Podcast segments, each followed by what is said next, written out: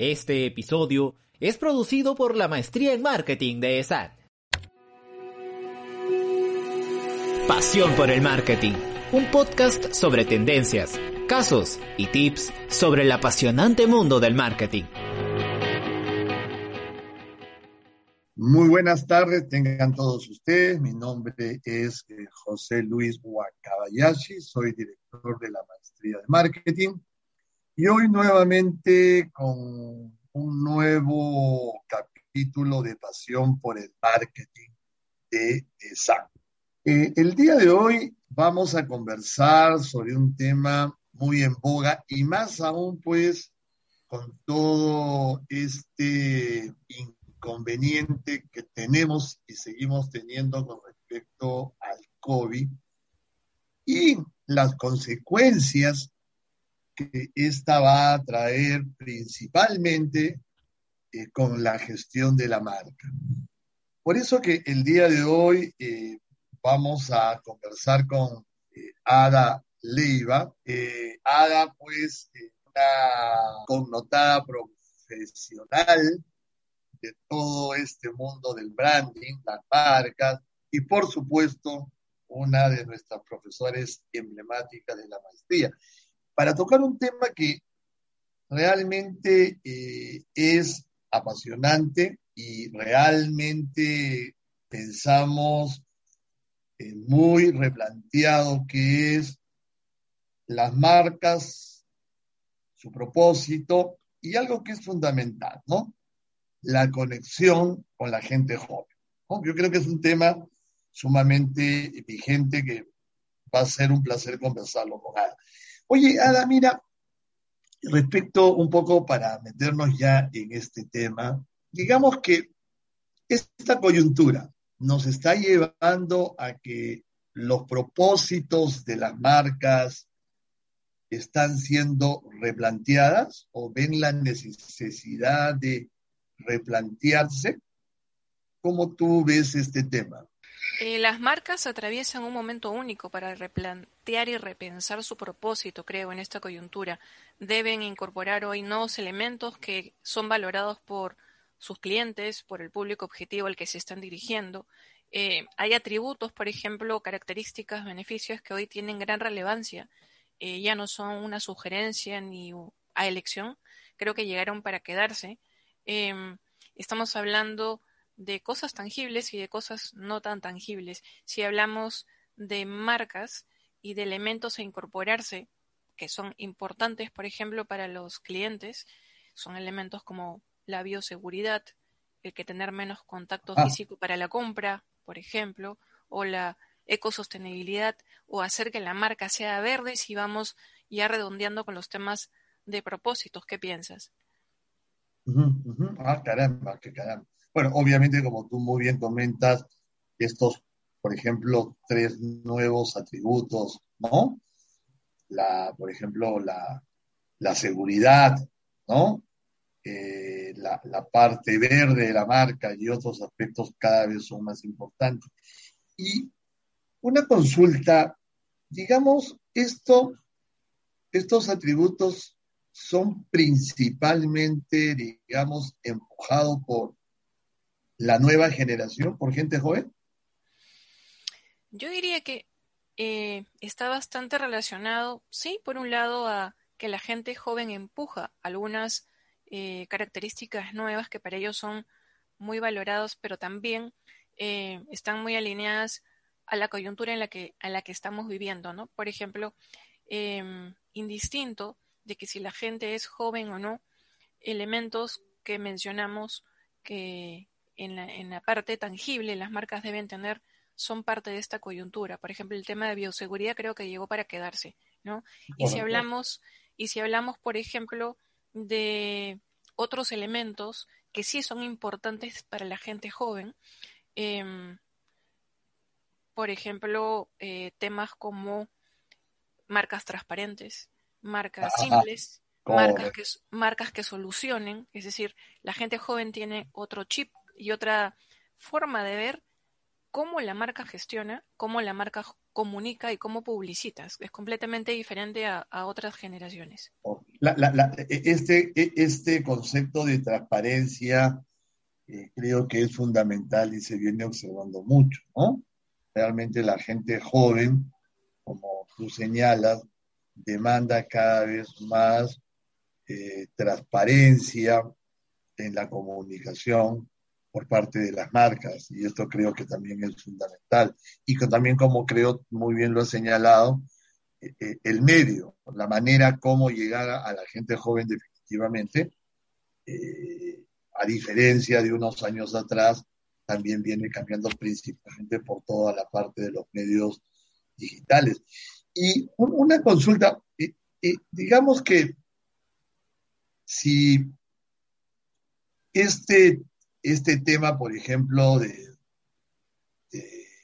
los nuevos valores, pongamos, los nuevos atributos que las marcas tienen que transmitir principalmente a la gente joven. Eh, digamos que tú piensas o consideras que estos valores, estos, estos nuevos atributos, por ejemplo, de la gente joven principalmente, va a, obligar que las marcas, digamos, hagan un cambio muy, este, muy abrupto, muy, muy, muy eh, de la noche a la mañana, o, son cambios paulatinos que tienen que, desarrollarlo a través del tiempo. Pienso yo que por la coyuntura las marcas van a tener que acelerar esta acción. Es decir, eh, no va a poder ser tan paulatino, creo, si quieren tener los resultados que esperan. ¿Por qué lo digo? Porque si nos fijamos en las características de estas generaciones eh, jóvenes, que generalmente eh, están etiquetadas entre o la generación Z o la generación alfa, y de acuerdo a diferentes estudios, algunos las agrupan en un rango de edad que a veces es muy amplio, y los, las generaciones no son homogéneas, pero digamos que supongamos que vamos a aceptar que sean lo más homogéneas posibles. Si hablamos de la generación Z, hay que conocerla. Eh, ellos investigan a las son eh, personas que están entre los 10 y 25 años, por eso decía que son rangos amplios de edad.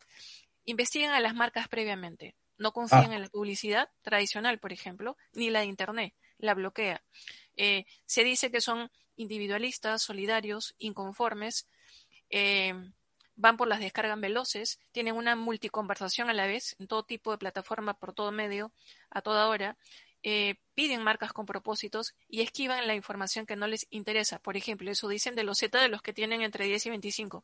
Si hablamos de los alfa, que son los que tienen menos años, o sea, menos de 10, 100% digitales, decididos, rechazan la publicidad pero, tradicional, pero más allá de las etiquetas, que se les pueda, se les pueda dar, ellos demandan otro tipo de cosas. Hay, en relación a las generaciones convencionales, existe una gran diferencia. Por ejemplo, hay expectativas distintas, gustos y preferencias diferentes, estilos de vida, y esto va alineado a lo que buscan. Para estas generaciones que mencioné, con esas etiquetas como se les conoce, pero como digo, me parece que los rangos de edad son muy amplios, deberíamos agruparlos en rangos más pequeños, el propósito para las marcas es mucho más relevante. Ellos valoran aspectos eh, asociados, por ejemplo, al cuidado de la naturaleza, al medio ambiente, al cuidado de los animales. Em, eso principalmente, ¿no? Y aspectos valorados para los propósitos de las marcas en estos tiempos, los relacionados a conservación, dado, e, dado ese perfil, conservación, ecología, medio ambiente, economía circular, que tiene que ver con ahorrar recursos, reutilizarlos, la corriente verde, defensores de los animales, la colaboración, marcas más humanas, etcétera, tiene que ver con el sentir de esa de esas nuevas generaciones.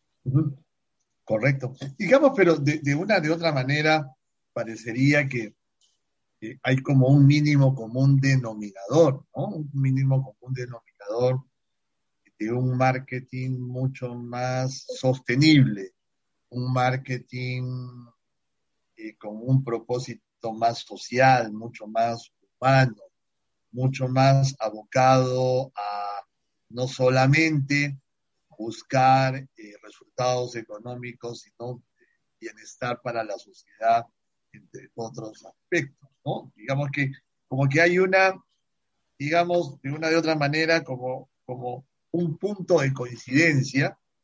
E, en, todos estos aspectos.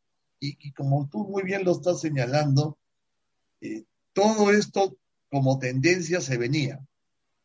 Lo que todo indica que esta pandemia mm, las está acelerando y yo creo que eso también es muy importante. Y, ya, y digamos, el, al ser en general cada vez más generaciones, digamos, algo individualistas, creo que has utilizado la palabra correcta. ¿Y cómo consideras tú que va a jugar aquí las, las redes sociales? van a seguir siendo muy relevantes? Creo que eh, es una muy buena pregunta. Para estas generaciones jóvenes, em, la relevancia no solamente tiene que ver con el canal de comunicación, sino que las marcas deben ser más relevantes y sensibles. Ellos rechazan la publicidad tradicional. Les parece, voy a usar una palabra, me lo dijeron un grupo de jóvenes, tonta me dicen así, la publicidad que nos dan es muy tonta, está muy lejos de sus expectativas. Creo que las marcas deben buscar nuevas formas de comunicarse, eh, deben, deben, las marcas deben estar disponibles para los consumidores cuando lo necesiten, eh, deben saber cuándo y dónde hablarle, y definitivamente el dónde hablarle está en los medios donde están los jóvenes, y los medios están, los jóvenes están justo en los medios donde tú estás mencionando en las redes sociales. Creo que muchas marcas eh, tienen presencia en redes sociales, pero no están en sintonía con estas nuevas generaciones. Es decir, oh. no hablan su idioma, no dicen lo que el joven busca. Em, en fondo y en forma. Sí, sí, porque están esperando que las marcas sean más humanas, no solamente que el tema sea sostenible, sino que se busque un bien a la sociedad. Y es probable que eso no, no lo vean identificado o no lo reconozcan en muchas marcas. Por ejemplo, por ejemplo, Adidas, eh, porque es una marca querida por los jóvenes, se define primero como empresa sostenible, es la primera en hacer una zapatilla o un calzado deportivo 100% reciclable y que recicla. Dice, hecho para ser rehecho. Entonces, va con, va con las, los propósitos de la gente joven. Claro, biosostenible y todo lo demás, totalmente digamos, ven la congruencia de la marca, ¿no es cierto? No solamente eh, lo que dice, cómo lo dice, sino cómo se comporta, sus actos. Y definitivamente, pues, esa congruencia hace pues que los, eh, en este caso los consumidores la vean como esto es para mí, ¿no? y no totalmente incongruente. Fíjate, realmente, como tú muy bien dices, estos nuevos retos que se nos vienen en los próximos años, pues creo que va a ser uno de los pilares de toda persona de marketing principal, principalmente, ¿no?